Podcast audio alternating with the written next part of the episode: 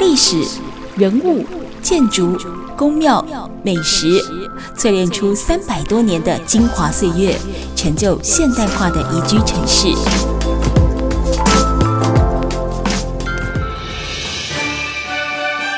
走进台中故事馆，处处有惊喜，句句有故事。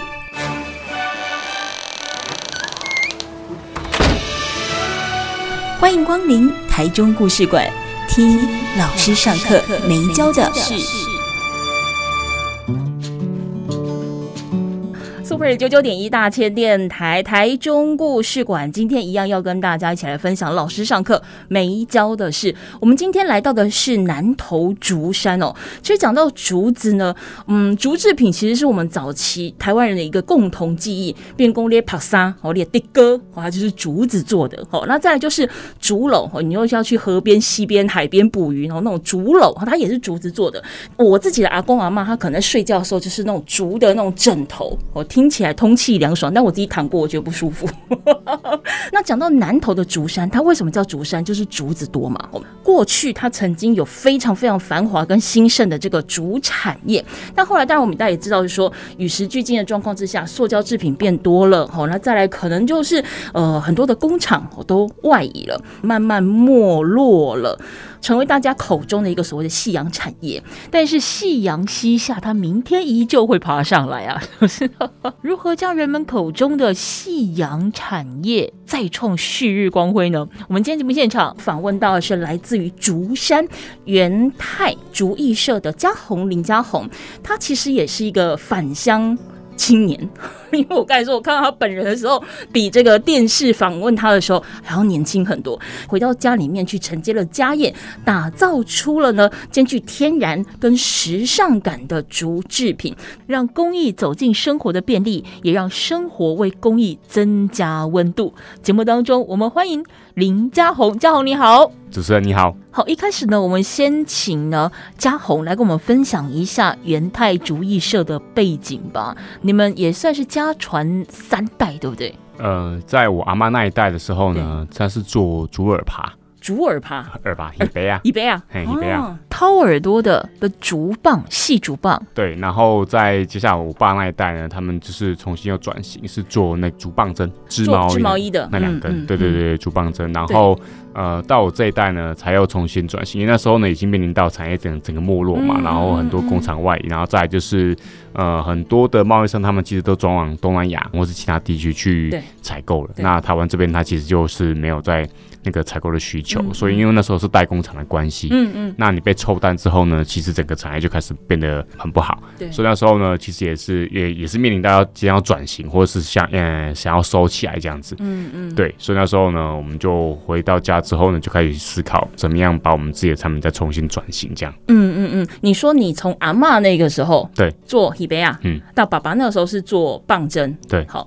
那你小时候其实应该就是在这样的一个环境或工厂里面去看，你有看过所谓的极盛时期，还是都是听从长辈听到说哦，过去吼，咱叫加在点，加在钢钉吼，出啊这一会什么的，还是说你自己曾经也有参与过那个呃荣景？我自己的印象里面，因为小时候我想一下，我从国中毕业就离开竹山了嘛，在这之前的话，其实我对于小时候印象就只有一个，就是很常在。清晨、凌晨的时候，听到大量的那个竹子在楼地盖下。哦，清晨哦，对，清晨，因为他们可能就是呃，从呃北部啊，或从南部，然后他们把竹子运来。一大卡车这样子，然后一早就是那个落竹子声很大声，对对对，很大声这样子，对这件事情的印象是还蛮深刻的。然后或者是小时候就看到很多家家户户都有很多竹编的制品啊，或者是很多竹制品，嗯嗯，对，都在他们家里面做代工这样子。然后小时候可能也要帮忙，就是大家在赶赶工赶货的时候，小时候也要在自己家里面帮忙这样子。所以我觉得那时候应该算是。呃，竹山的竹制品应该算是蛮不错的融景，这样在我小时候。嗯嗯嗯，所以像你们家以前你接触到，应该就是爸爸妈妈那一辈比较多嘛，在做棒针。那棒针，哎、欸，竹子一根那么粗，你棒针要怎么弄得那么那么细？要不断去削它、磨它，还是怎么样吗？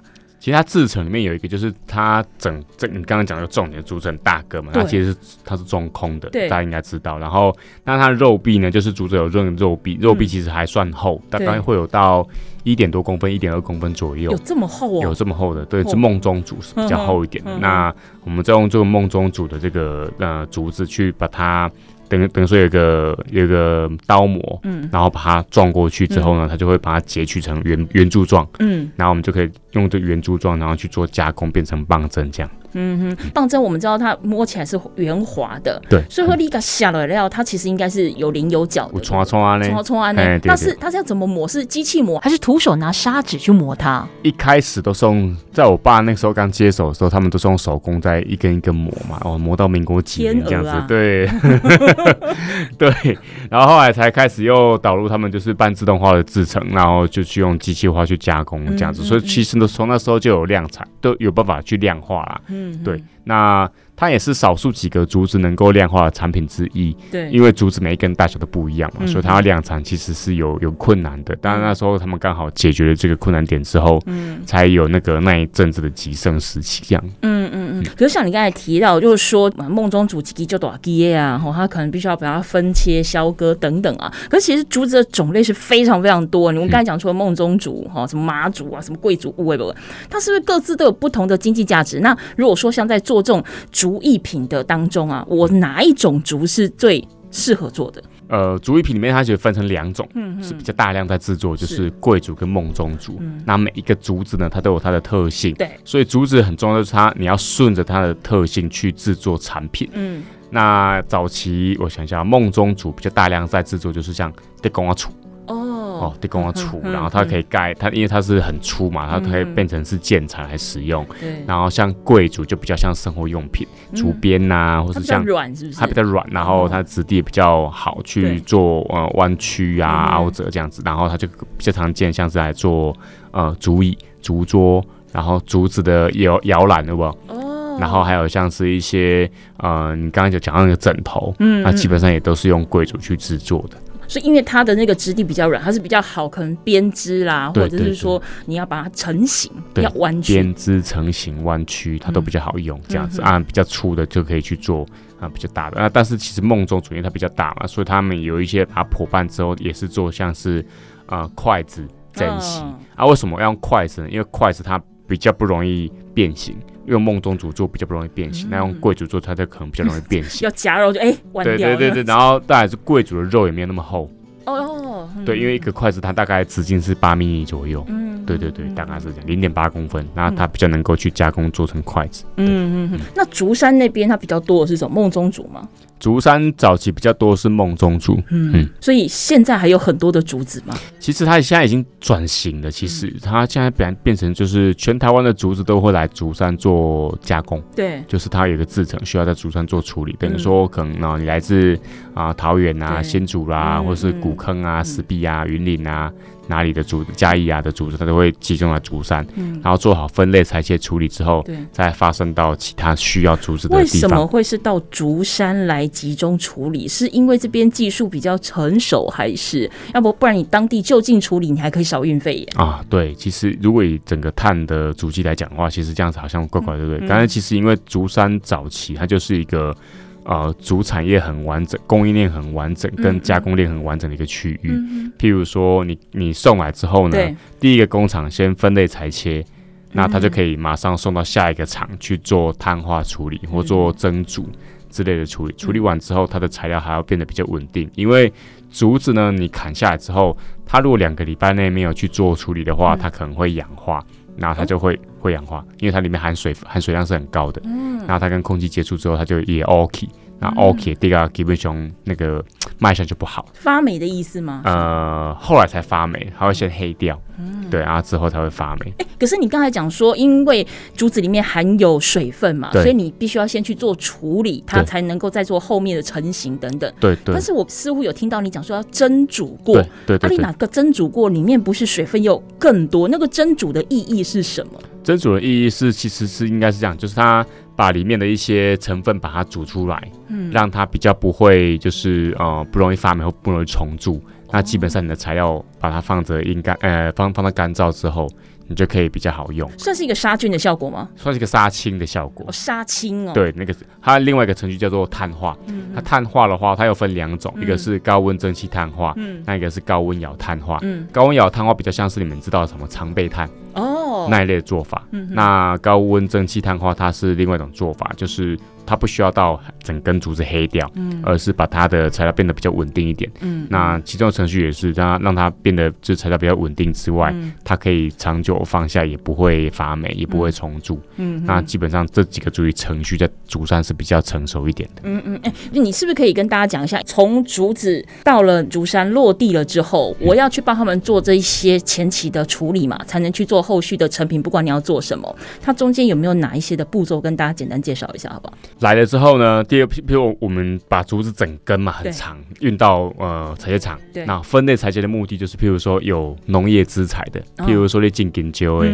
爱丽喜进小番茄，嗯，那你们就需要前半段，就是支架就要做小小小的支架，它需要做那些事情。那中段跟头段呢，它可能就是要做，譬如说啊，我们刚刚有讲产品的需求嘛，做切麦，或是它是做像竹剑。对。竹件的需求是很大的，那这中间他们就是供应给这些供应商，让他们去做后面的处理加工。所以其实呃，竹子整根它应该是百分之百完全利用的，对。对，在竹山，所以他们才会把这个制成来竹山去做这样子的加工处理。嗯嗯，这个你几公加多少公这么长？那它有分说呃，比如像我们水果，可能前段比较甜啊，后段比较酸啊，就前中后段它利用的方式。是不同，用的地方不同，对，用的地方不同，对对对，然后它其实没有那个 甜度的问题啊，没有拿来吃啊，对对对对，就是可能比较头端比较嫩啊，或者什么，它可能比较软啊，然后可能只能放做什么东西这样子。没有，它就是看大小啦，主要是看大小，看大小，所以它不是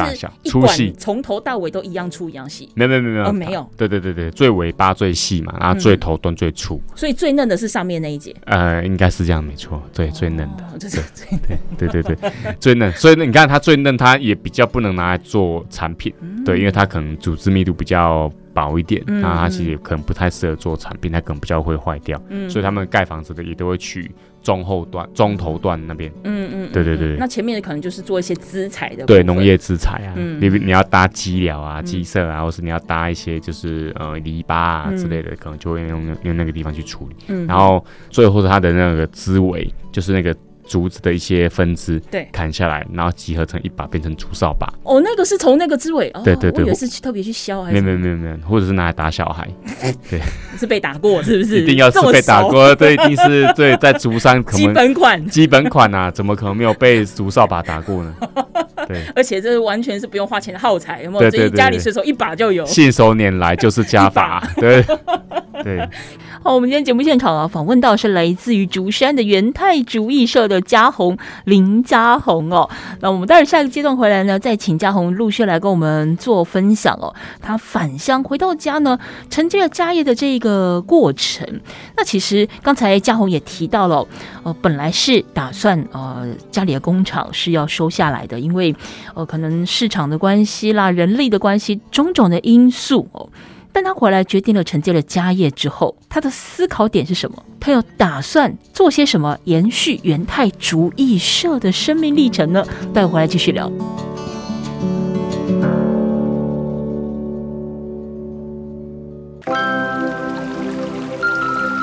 历史、人物、建筑、宫庙、美食，淬炼出三百多年的精华岁月，成就现代化的宜居城市。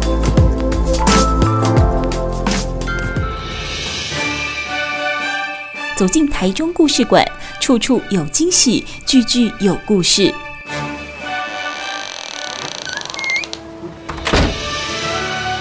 欢迎光临台中故事馆，听老师上课没教的事。台中故事馆，我是念慈，在每个礼拜六的晚上六点跟礼拜天的晚上七点，我们一起来听老师上课没教的事。今天呢，我们节目现场访问到的是来自于南投竹山的元泰竹艺社，可以说是第三代了哦，第三代掌门人嘉宏林嘉宏哦。哎，嘉宏，其实我们从一开始聊到现在已经十几分钟了，嗯、我们说。不管我问你什么样的问题，其实你都可以马上的侃侃而谈。可是你刚才也提到说，其实你国中之后就离开竹山了，对，在外地求学，对，一直在外地了吗？呃，我国中毕业是因为我去读军校，哦，去对去读空军的那个机械学校，嗯、然后学怎么修飞机引擎，嗯，对，然后读了三年军校，这样，那三年军校读完之后就要下部队嘛，所以我十七岁下部队之后就开始在部队里面工作。对，工作六年，职业军人，对，职业军人，然后专门修就是 IDF 的 IDF 的飞机引擎这样。那干嘛回来竹山呢？对，那不是薪水比较高吗？对对对，对，哎，对，你不是薪水哦，十七岁下部队就领三万五千块了。对啊，你干嘛不要做个二十年？何不？对，Why not？对，然后但是为什么？是是因为我后来发现我在部队的那个生态的环境，跟我自己喜欢的、想要的工作的形态其实是有违和的。嗯，所以我觉得，嗯，我的热情希望可以发挥在更多地方。你向往的是什么生活？就是自由自在。我希望可以做很多很有趣的事情，因为我觉得这个世界有好多我我想要去探索，或是我想要好多想要去。去做，可是因为碍于那个工作环境的关系，所以他其实没有办法让我发挥我真正喜欢做。其实这一件事情也是后来才。感受到是比较明显的，尤其是当你开始下部队之后，嗯，对对对对对、嗯。所以你当初为什么要念军校？如果你真的这么爱自由，这么爱飞，呃，我想一下，我妈跟我说，哎、欸，你你别打滚好不？嘿，各位当年万几块零用钱，我，万几块，没办哦，呵哦，然后就赶快去读军校了。嗯、对啊，那其实也是这样，但其实那时候也应该是呃，工厂也也是比较没落的关系啊，所以他们也，我爸妈那时候可能会觉得说，嗯、呃，这个产业他们。其实看不到什么前景，嗯、所以呃也会希望我们去，也舍不得你们留在那边了。对，也会希望说看有没有机会可以更好的发展。嗯、可是后来发现，我到现在为止去很多的产业，也就问问他们的现况，就说：“哎、欸，你家搞不等下讲，嗯，没啦，嘿嘿，这啊，胸肝扣呀，这摆谈呐，嘿，等等，我都觉得哇塞，怎么大家都试出这样的讯息啊？嗯、难怪，嗯，对对对对。读了军校之后，有在做其他的工作吗？呃，军校那时候，呃。就下部队开始工作六年嘛，嗯、六年到之后就马上退伍了。嗯，那退伍之后有存了一笔，就是人生第一桶金一百万。因为我妈那时候跟我说：“你以为领那么多钱都可以花吗？没有，一定要存下来。嗯”她强迫我存钱这样子。嗯、对，然后我就存钱。然后，哎、欸，那时候发现，哎、欸，妈妈讲的话是对的，对的，是对的，对的。嗯、就是你有人生第一桶金之后，你就可以去真正想要去实践自己想要做的事情。对。所以那时候呢，我就在台南那边开一间自己的服饰店。然后 你看，职业军人跑去开服饰店，退伍之后啦。哦，对对，我说职业军人，然后学的是修飞机，但跑去开服饰店。这当中间有一个啦，就是哎，退伍之后马上去学了设计啊，去资讯中心学设计，然后学了大概半年的时间。嗯，那半年之后呢，我就觉得哎，我好像什么都会了，嗯、自以为很厉害，从那个电脑绘图啊、架网站啊、拍照啊、写文案啊，嗯、然后。这样子好像都会了，好好，我就回到台南那个地方，把我人生第一桶金一下子花光，倒出来，哎，倒出来，然后花光，然后开一间服饰店，做自己的服饰品牌，嗯嗯，对，在那边。你马是广大呢？哎，对对对，广大。你大就多，就小时候妈妈跟你做大，跟应该是做就多了，就觉得应该可以啦。对，反正就是试试看嘛。对啊，对。那回到竹山的动机是什么？因为如果说看起来辛苦归辛苦，但是做你自己想做的事情，这也是你希望的。对。那但是回到竹山去之后，姑且不论爸爸妈妈的期待是什么，但他其实又是被绑回去了，跟你一开始所要的好像不是很很相同哎。那时候。回家契机点其实也是一个 蛮有趣的，因为我妈跟我说：“哎、欸，你刚被登来扣妈。”我说：“哎、欸，什么代志？”他们说工厂想要收掉。对对，然后说：“哎、欸，工厂要收掉，那是一个什么情况？”其实我没有预想过了。嗯，然后就想说：“好，那我就回家看看。”嗯，后来你就会发现说：“呃，我们家的工厂是在我们家的车库的旁，嗯、我们家的旁边的车库是工厂。嗯”嗯、对。然后就说：“哎，你空麦空，你看你有没有什么想法？这样子，如果就是不要的话，那我们就收掉就好了。嗯、所以那时候呢，我们就回家看的时候，就觉得说机器都在，嗯，竹子也都在，嗯，按照道理讲，应该是能有机会再让它重新做出什么不一样的事情来。嗯、那因为那时候想，可能自己也有点自负了，因为。嗯第一个我会修飞机嘛，嗯，然后我又做自己的服饰品牌，对，那应该可以，也没什么难得到我的啦，对，加机器用老机器啊，我啥，我主色很快，你快个懂，哎呀，会使啦，会使啦，对，然后就是嗯，会塞啦，我去过买啦，然后后来发现哇，真正是没塞，不太 简单。当下爸爸妈妈请你回去看，然后跟你讨论，到你决定说嗯，可以啊。那个时候的心情是你已经有想法说你要干嘛了吗？不，其实是有哦，有想法，嗯。但是后来你会发现哦，这些想法跟你后来落实出来的东西，它会有一点呃需要修正。当初想的是什么？我太好奇了。哦，我当时其其实是这样，我那时候其实做了很多功课。我说真的，我很认真，嗯我做很多功课，我去从社会现象去观察。哦，嘿，这个是重点。对，我从社会现象去观察，因为我们发现很多议题嘛。我我后来发现，如果你从社会现象去观察议题，然后那再把它重新导入你自己的品牌跟产业的话，嗯，那个会是一个很好的启发的点，一个契机点就对。然后我后来发现，呃，之前我看过一个一个品牌，他们在荷兰，嗯那、然后因为荷兰老年人口的占他们总人口的比例是百分之二十五，嗯，是非常的比例很高，六十五岁以上是很多的。嗯可是六十五岁以上就没有劳动力吗？就没有劳动力吗？其实有劳动力的。那他们就几几个设计师，他们就设计一个就是编织的品牌，嗯哼，然后跟这些社服团体跟社会机构去合作。嗯，那他们设计的编织的作品，对，请他们去代工。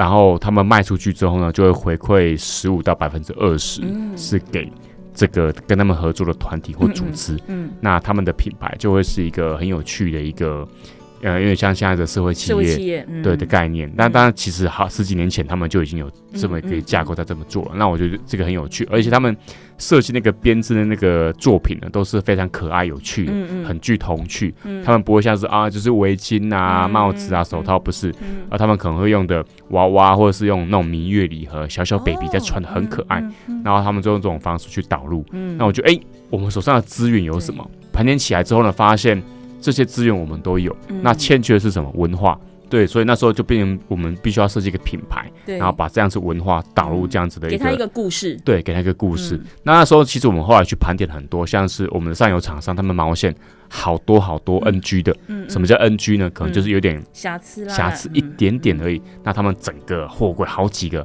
他听到我这个计划，他说：“来，嗯，你要做，我整个货柜都让你做。”哇塞，对、嗯。他们说，他们提供可以整个货柜，因为这样子是跟社会企业是没有违和的嘛。嗯因为我们只是用它有点瑕疵，但是它可以转化成社会的另外一种动力，对，其实可以做的。嗯，那我们甚至于找了呃癌症希望基金会，哦，然后他们的癌友他们在化疗这个过程，对有一个团体，他们就在做这件事情。附。件的那个，对对对，他们在做这件事情，所以其其实是可行的。嗯。那我们就好，那我们就来做这件事情。对，然后重新把我们的那个棒针嗯，重新设计，让它变得更好用，然后把它整个附加价值提升。所以截至目前为止，你还是希望以你们家的老本行棒针去留住这个公司，留住你们家的产业，不是说另外再去开发什么。那个时候是这样子，哦，那个时候的想法是这样子。嗯嗯可是因为开发的过程，你会遇到很多的呃很多的人家想法对，给你，或是给你一些不一样的一些思考嗯嗯嗯的方向。嗯所以那时候就后来就发现说，哎、其实棒针这件事情，就是在你要在我们台湾算是亚热带地区嘛，嗯嗯，要织毛衣，你要在不容易啊，其实真的不容易。所以后来我们才知道，哦，为什么日本啊、然后欧洲那些比较偏冷的国家，嗯。那他们的制品类东西是、比较风行呃的，是比较风行，因为他们的文化本来就是深根蒂固。嘛。嗯哼，对对对。南投虽然可能会比较冷一点点，但也没冷到需要对。常常穿毛衣的地步。对对不对？对。嗯所以他是对，然后说后来那时候呢，又有一个人，就是那因为那时候中间有办了就是很大量的活动嘛，路跑活动啊，那些活动那些也都是希望透过活动，在我们自己的乡镇有一些不一样的就是能量产出。嗯。然后后来有个人给我一个观念，他说，哎，他是一个民宿业者，嗯他说，哎，这样你可不可以帮我开发房间备品？我说为什么要开发房间备品？他说。那概念是这样子，他他是民宿嘛，对然后他一年游客两万人，对，那他每个房间其实不便宜，但是他他说他如果给他房间打折给客人的话，打九折给客人，嗯客人不会觉得有什么感恩嘛，嗯或是也不会有什么嗯不不会有什么感觉，嗯不会有什么感动的感觉对。但是他如果把这个九折，其实房间打九折的话，那个其实金额蛮多的，嗯嗯，对。那他如果把那金额拿来就是开发一个礼赠品，嗯是送给他的游客的话。宾至如归的感觉。对，是送给他游客的话，那是不是不一样？说，哎、嗯好像真的，那我们就嗯从这个方向去思考，嗯，怎么样开发竹制品。嗯可那时候我的我的我的开发产品的时候，其实有点技巧，就是譬如说，我会去观察国内跟国外嗯有哪一些制品，嗯有哪一些竹制品是嗯啊、呃台湾没有做的，对，但国外有。嗯。那有哪些竹制品是目前呃整个趋势是很很很被需要的。嗯嗯，那我们就从这方向去去找，然后后来才发现，哎，竹牙刷的这个品相是台湾没有做，那全世界二十几个品牌都在大陆做，嗯，那我就觉得，哎，那我们就在台湾做唯一一个有在做竹牙刷品牌，好，嗯嗯，所以那时候才同步又开发了竹牙刷，嗯，所以那时候就两条路在走，一个就是。毛线对品牌，然后一个就是牙刷，这两条是有点违和的，非常违和啊。对对对，但是重点来了，那时候呢，因为呃，我因为网络时代嘛，所以我们经经常就是会在粉砖发文分享。然后后来发现我，有那时候有我记得有一份那个问卷调查出去了，嗯，那里面有一题就说，你会打毛线吗？对，你会刷牙吗？对，毋庸置疑，两千份说话就是喂，我会刷牙，然后打毛线的可能就几十个。对，这个就证明了，呃，选择比努力重要。好吧，选择比努力重要。下一个阶段回来再请嘉宏来跟我们分享，他选择了回到家里面去，呃，有很多的想法，在我们实际落实的过程当中，会出现了很多的挑战，哦，会出现很多峰回路转，对对对，所以也以至于说他原本非常开心的说，哇，我器材都有啦，哦，概念都有啦，工人都有，就爸爸妈妈妈也可以一起做。哎，我想要从我们的老本行，呃，毛线棒针来着手啊，但后来又去插了一个呃牙刷的一个品牌出来。我们再来下个阶段再回来问他看看，这样子不同的一个路哦，他执行到现在，他的违和感哦，跟包含说他的这个挑战性哦，到底在哪里，又如何去克服的？待会回来继续聊。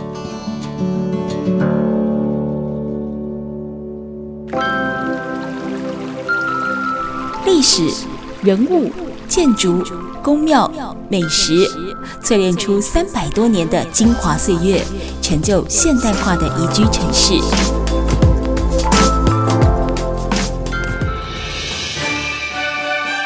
走进台中故事馆，处处有惊喜，句句有故事。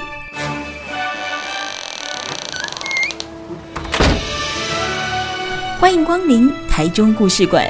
听老师上课没教的事。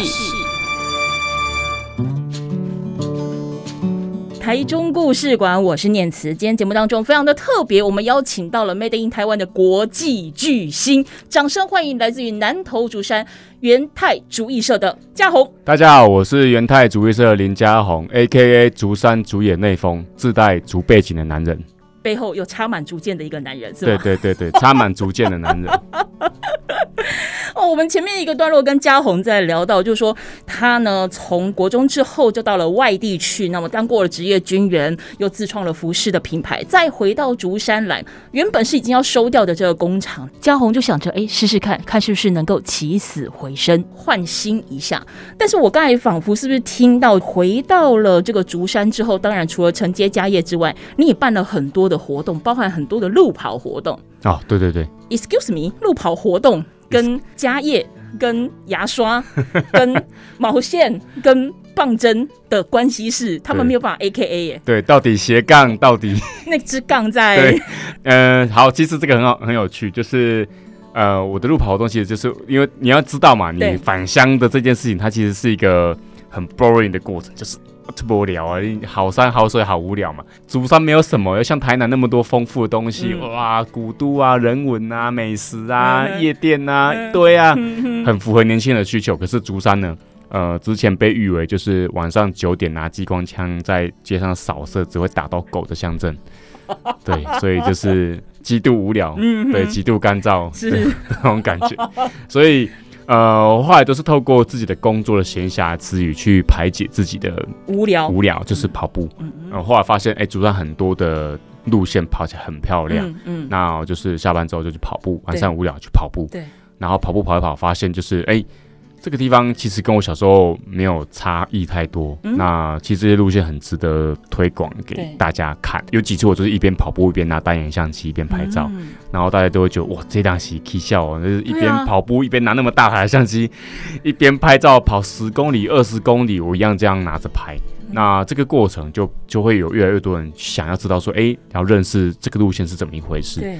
那那时候才哦好，那我们就不然再办个路跑活动好了。嗯、其实也是跟以前在台南的那个工作有关系。我们在台南其实也是呃，透过办很大量的一些活动，让大家知道说，哎，我们的品牌文化想要讲些什么。嗯嗯、然后后来我们就知道说，用办活动这个方式是可以跟聚集大家起来之后，那个你这个文化会有更多人知道。嗯，那那时候就想说，好，不然就是一边跑一边拍，一边介绍。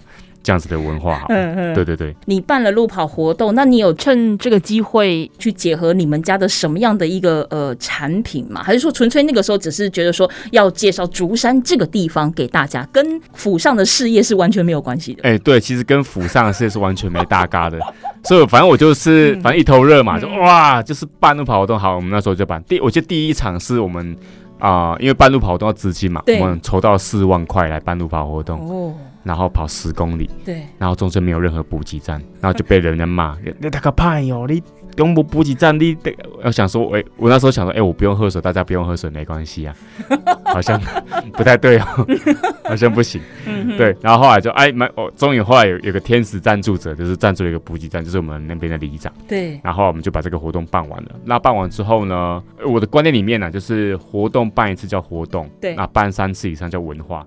我们希望可以在竹山一样，可以滚出一个不一样的文化，惯性的运动，对，一个惯性的运动出来，这样子，这样在大家晚上才不会无聊嘛。所以我们那时候呢，就呃想要，我那时候就想说，啊，不然举办夜跑活动好了，反正晚上大家很无聊，嗯，哎，然后呃，我就大家一人带一支机关枪出去，这样。子，互射往内互打，没有啊，就是。想说晚上可以一起来出来运动，这样，所以那时候就约大家晚上出来运动。然后后来呢，也有点可能刚刚打中大家晚上真的很无聊。一开始只有十五个人，一只狗，嗯，跟一个黑人老师，然后黑人老师穿着黑背心、黑裤子，晚上一起跑步。我说老师，你这样会看不见，有点恐怖。然后他没关系，跑在我旁边就可以了。我说哦，好好好,我们就一起跑。他叫倒着跑，因为眼睛是白色的。对对对对对对对。然后后来呢？哎、开始一传十，十传百，反正越来越多人想来参与。然后后来一个晚上可能会有两三百个人出来跑步。嗯对，所以无聊的，就是很大，越多了很恐怖啊。然后后来就是，我们就轮流三间公庙嘛，就是妈祖庙啊、城隍庙啊，还有那个克明宫，就是轮流，轮流办。然后就是三间庙一起举办这样子，所以大概我们办了两百多场，办了三年，对，然后中间都是领补助、领经费，就是哎，我有你不用给我钱，没关系，反正一起来跑就可以。了，就揪团就好，揪团就好了，对，然后我们就用这种方式去举办在地的活动，然后后来才演变出，哎，这个时候就跟事业有相关，因为我反我反向之后有两个东西不见了，嗯，我的人脉。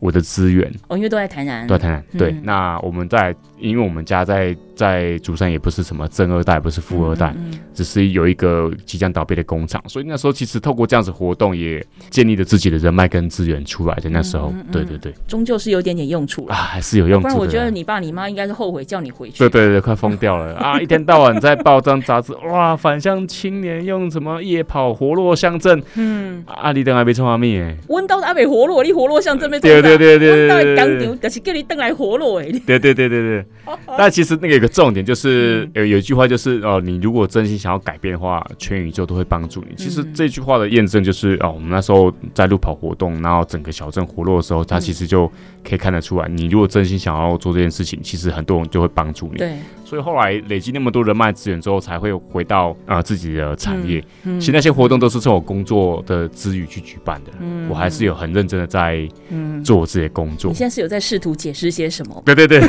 想要解释平反一下。我会特别把这一句剪下来播三次，啊、播三次可以让爸爸妈妈知道的。很重要。不过你想哦，就是说透过这样子一个活动，看似是没有关系的，但其实它经年累月的累积，也让你累积出你的人脉，也就会你刚才。才提到，就是说，原本你回到家就是希望说能够从你家的这个棒针、毛线等等去着手去延续，但赫然发现其实台湾也没那么冷，好，好像碰到了一堵墙，但没想到可能从这些众多人脉当中，有人委托你能够做一些这个民宿的这个备品，所以你去观察了这个市场，而且不是只有国内市场啊，可能国外市场你也去看别人做些什么，你这些的观察力是。你原本天生就对周围的事物这么敏感，还是比如说你可能在南部做服饰品牌的时候，你要去观察潮流嘛，你要去观察趋势嘛，是从那个时候培养起来的吗？怎么样去奠定你这个基础？好，我必须要讲说，从军校就练习起来了。军校，军校嘛，那么多时间，因为没有军校，你必须要懂得察言观色。没错，察言观色是不是？我其实也刚退伍没多久。是不是？你要懂得什么样部队的生存之道，就是察言观色。长官对，把戏爱喝，长官讲什么要听，然后学长在干什么要看，对对，要默默的学习啊，不可以出头哦。